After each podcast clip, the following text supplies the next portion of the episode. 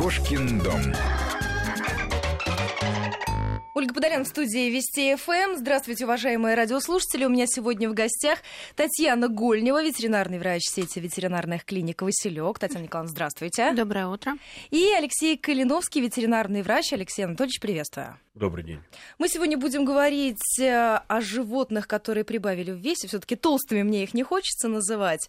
У нас сразу несколько информационных поводов. Я думаю, очень многие наши радиослушатели видели, как в китайском зоопарке амурские тигры сильно прибавили в весе. Есть у нас еще информация о том, что каждый пятый хомяк в Санкт-Петербурге страдает от ожирения. А, у меня первый вопрос. Есть же породы, которые изначально к полноте очень предрасположены. В общем, да.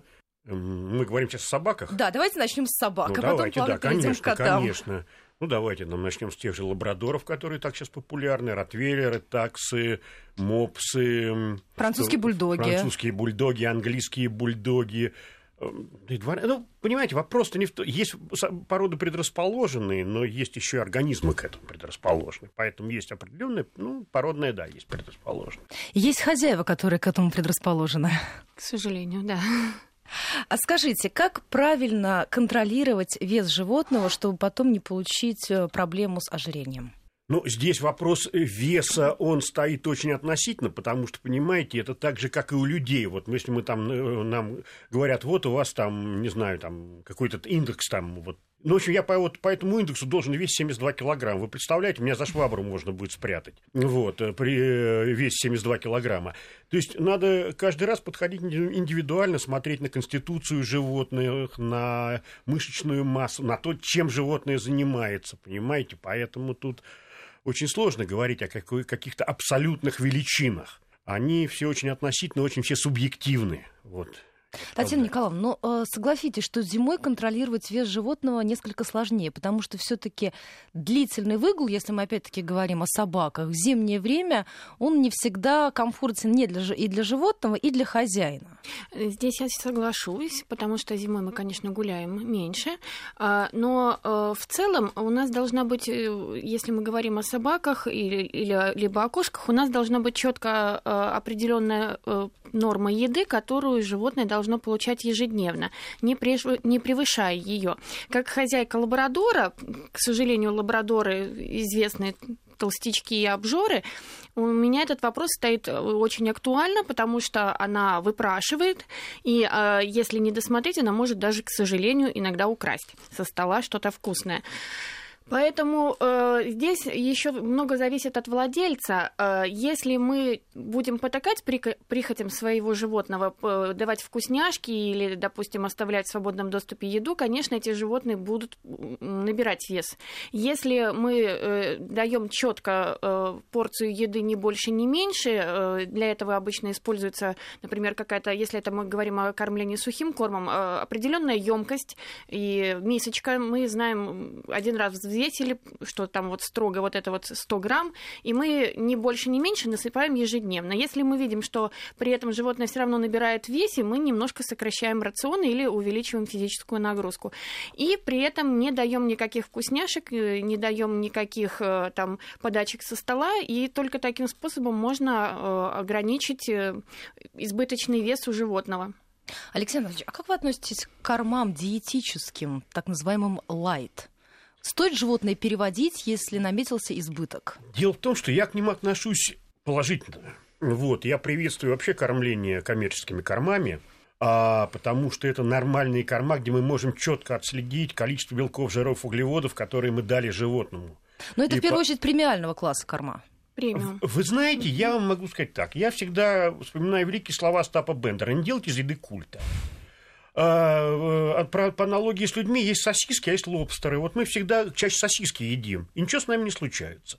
Поэтому, мне кажется, досужие разговоры, вот что вот этот корм плохой, вот это хороший. Честно, я не читал ни одной научной статьи ни одной книги, ни одних исследований научных я не читал, где было бы сказано, что вот этот корм плохой, а вот этот хороший. То есть, да, как-то сложилось, что есть корма, но э, э, есть э, корма, которые премиум класса, есть которые эконом класса. Но самый распространенный корм эконом-класс – это самый продаваемый корм в мире.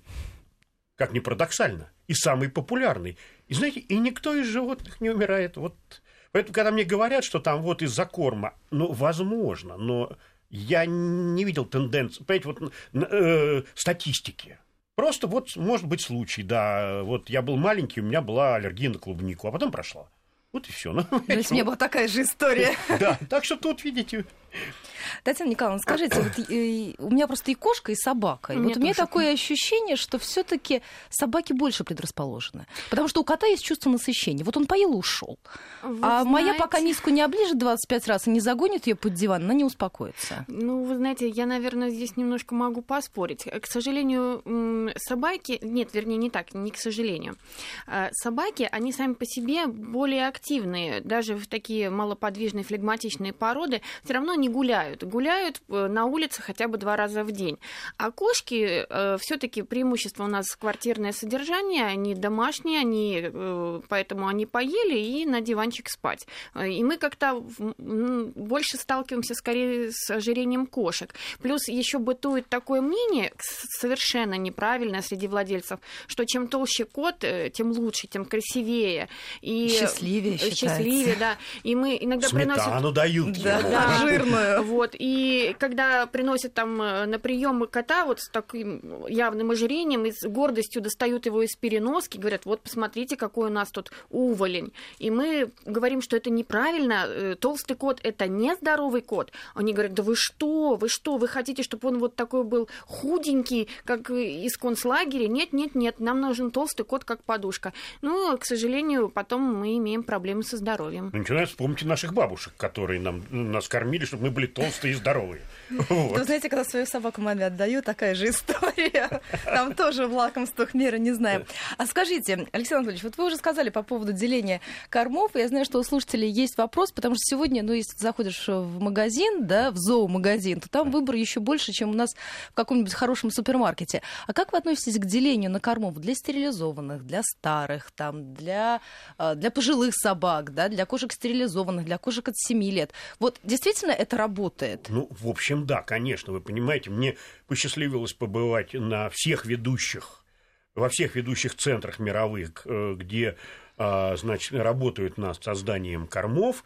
И я могу сказать, все это не просто так. Это огромные центры, это огромная индустрия, которая работает. И, э, естественно, с возрастом и у нас начинает изменяться обмен веществ. И у животных тоже. И как-то надо подстраиваться. И поэтому здесь я даже, кстати, э, слышал где-то по телевизору, что, оказывается, э, рецепторы на языке отмирают, а, отвечающие за вкус. И поэтому у нас меняется, говорят, раз в 7 лет у нас меняется э, вкус. Вот. И самые острые вкусовые ощущения у ребенка возможно, у животных... Ну, конечно, самое вкусное мороженое, оно было в детстве. Ну, сосульки то же самое. Да. Вот, ну вот, но тем не менее, возможно, у животных то же самое. Это раз вкусовые ощущения меняются, какие-то пристрастия, и, конечно, это связано со здоровьем. А скажите, у меня будет к вам еще один вопрос да. по поводу э, кормов э, диетических. Я знаю, просто я стою там в разных группах в интернете, там, э, где общаются хозяева.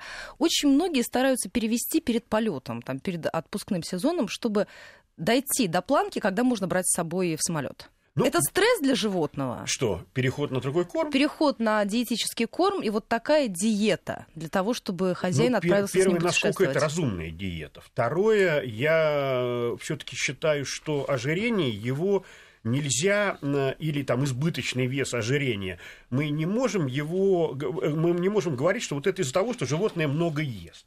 А вот это животное ест мало, оно поэтому а обратите внимание, что есть животные малоежки, и есть животные, которые много едят. И есть животные, которые много едят, но при этом не полнеют, а есть животные, которые едят мало и полнеют. То есть есть определенная тенденция, но я считаю, что очень часто это связано с эндокринными процессами в организме. И как говорит хороший врач женщине, которая хочет похудеть, он говорит, вы идите не к диетологу, а к эндокринологу. А вот от эндокринолога вы придете к диетологу. То есть, понимаете, вот не надо ставить тут телегу впереди лошади, поэтому, возможно, это будет и стрессом. Если собака ела от пуза там, целый год, а потом ее перевели на пригоршню в день, ну, это действительно будет стрессом, и воровать пойдет. Вот, и на улице все будет подметать. Вот, это самое страшное. Вот. Хотя, опять-таки, к вопросу о том, что есть те э, собаки-пищевики, которые сколько ни корми, они и на улице будут подбирать. А есть собаки, которые не пищевики, да им что угодно разложи, они не будут есть. Вот у меня просто был одновременно южак и восточноевропейская овчарка. Вот южак ему не покормишь два дня, да и плевать он хотел на это. А восточник вы не, по, вы не положишь ему, вот, и хочешь, не хочешь, не хочешь. А скажите, как быть с животными, которые на натуральной пище? Вот здесь как скорректировать режим питания? Э, ну, в любом случае, э, однозначно соблюдать этот баланс белков, жиров и углеводов. К сожалению, наши питомцы очень достаточно часто манипуляторы, и они, конечно, выпрашивают всем своим видом, если мы там даем что-то, они с удовольствием бы питались только вкусненьким, допустим, мяском, э, и если дать им эту волю, они и будут это только есть что-то вкусное. И если идти, опять же, у них на поводу, это может привести к достаточно серьезным проблемам со здоровьем. Если мы сбалансированно кормим, то мы не должны отступать от этого. Ну, почему вот э, многие ветеринарные врачи за коммерческие корма? Именно по той причине, что эм, невозможно заставить животное есть правильную пищу. Оно всегда выпрашивает, что повкуснее. Бастует, не ест, отказывается. Вот поэтому коммерческие корма в этом плане несколько предпочтительны. Там уже все забалансировано и при такой достаточно вкусной форме, что животное ест. Некуда деться. А от чего лучше отказаться? Это каши, там, я знаю, многие овсяночку, овсяночку консерву и размешаем. Знаете, в чем дело? Тут надо подходить по-другому. А, надо помнить, что и кошки, и собаки – это хищники, и это плотоядные. И анатомия и кишечника у них такая, что а, они воспринимают все только из белковой пищи. Вот так вот они устроены. Поэтому, когда мы даем кашку, она идет на вылет это наполнитель. Когда мы даем овощи, ну это хорошо, это клетчатка, да, она заставит работать э, желудок, но она тоже идет на вылет. Они ничего не усваивают, они усваивают только из белковой пищи. Такова их природа. Другое дело, что мы раньше не имели этой возможности, и мы кормили животных, ну вот как попало. Б, э, хотя животные тогда были здоровее. И дольше жили. Да, и никто не думал, почему в 25 градусов нельзя пойти часа три погулять в минус 25. И не надо одеваться. Мы, Еще одевали, мы одевались, мы одевались и шли, и все, и ничего, норма, и ничего нормально. Вот. А, понимаете, это раз. А, а, а второе, сейчас ну, у людей какой-то наступил бзик, они просто животных очеловечивают. Что опять-таки нельзя делать. Животное должно жить своей жизнью собака собачьей, кошка кошачьей, ну а человек живет человечьей жизнью, ну, понимаете? Это такая же общемировая тенденция, да, когда даже в английском больше детей еще называют it, а животное это уже he и she. Ну почему нет? Детей все-таки называют he и she, это уже, да, и на собак это тоже и кошек перешло he и she, ну вообще на pets, вот они pets. Они как дети стали? Э, ну тут уже эти тонкости языка, скажем так. Вот, Нет, мы... я имею в виду, что вообще отношение к животным, да, вот это европейская вы, традиция, вы, и мы тоже вы, в этом движемся. Вы знаете, я сейчас вот я занимаюсь стволовыми клетками, и сейчас переводил большую статью обзорную, и э, совместные исследования медиков и ветеринаров, вот генеративный терапия, там, где сошлись медицина и ветеринария воедино. Вот, и были проведены исследования, что в семьях, где избыточная любовь к животным, начинается очень жесткое отношение к своим родственникам и к детям. А, я напоминаю, у меня в гостях э, ветеринарный врач э, сети ветеринарных клиник «Василек» Татьяна Гольнева и ветеринарный врач Алексей Калиновский. А говорим мы о животных с избыточным весом. Поводом для нашей беседы послужило сразу несколько новостей. Это амурские тигры в зоопарке Харбина, которые, я думаю, очень многие видели с лишним весом. Ну и новости из Санкт-Петербурга о том, что каждый хомяк в городе на Неве страдает от ожирения. Э, у меня будет еще один вопрос, он касается касается лакомств, как вы относитесь к так называемым а, лакомствам, которые уже идут в специальных упаковках, лакомства ну, такие промышленные, магазинные? Набор веса от этого идет? Ну, понимаете, лакомство, оно и есть лакомство. И если э, дать действительно, ну, скажем так, вот, если это лакомство применять по назначению, то есть вот вы дрессируете свою собачку, или что-то там вы хотите, чтобы она сделала, она сделала, и вы дали лакомство в виде поощрения, то никогда не будет. Но если вы будете этим кормить, ну, это как человек кормить конфетами, шоколадом там, или, не знаю, там, вкусными тортиками, ну, и, да, я еще хотела добавить, что э, многие дрессировщики и, в принципе, владельцы в качестве лакомства при дрессировке используют тот же корм, который дают э, дома. Да. Э, это, ну, многие собаки, к сожалению, сейчас страдают от аллергии, и чтобы не провоцировать ее, просто дают тот корм, от которого точно уже ничего не бывает. Мы сейчас должны прерваться на новости буквально через несколько минут. Вернемся в программу «Кошкин дом». Сегодня говорим о животных с избыточным весом. «Кошкин дом».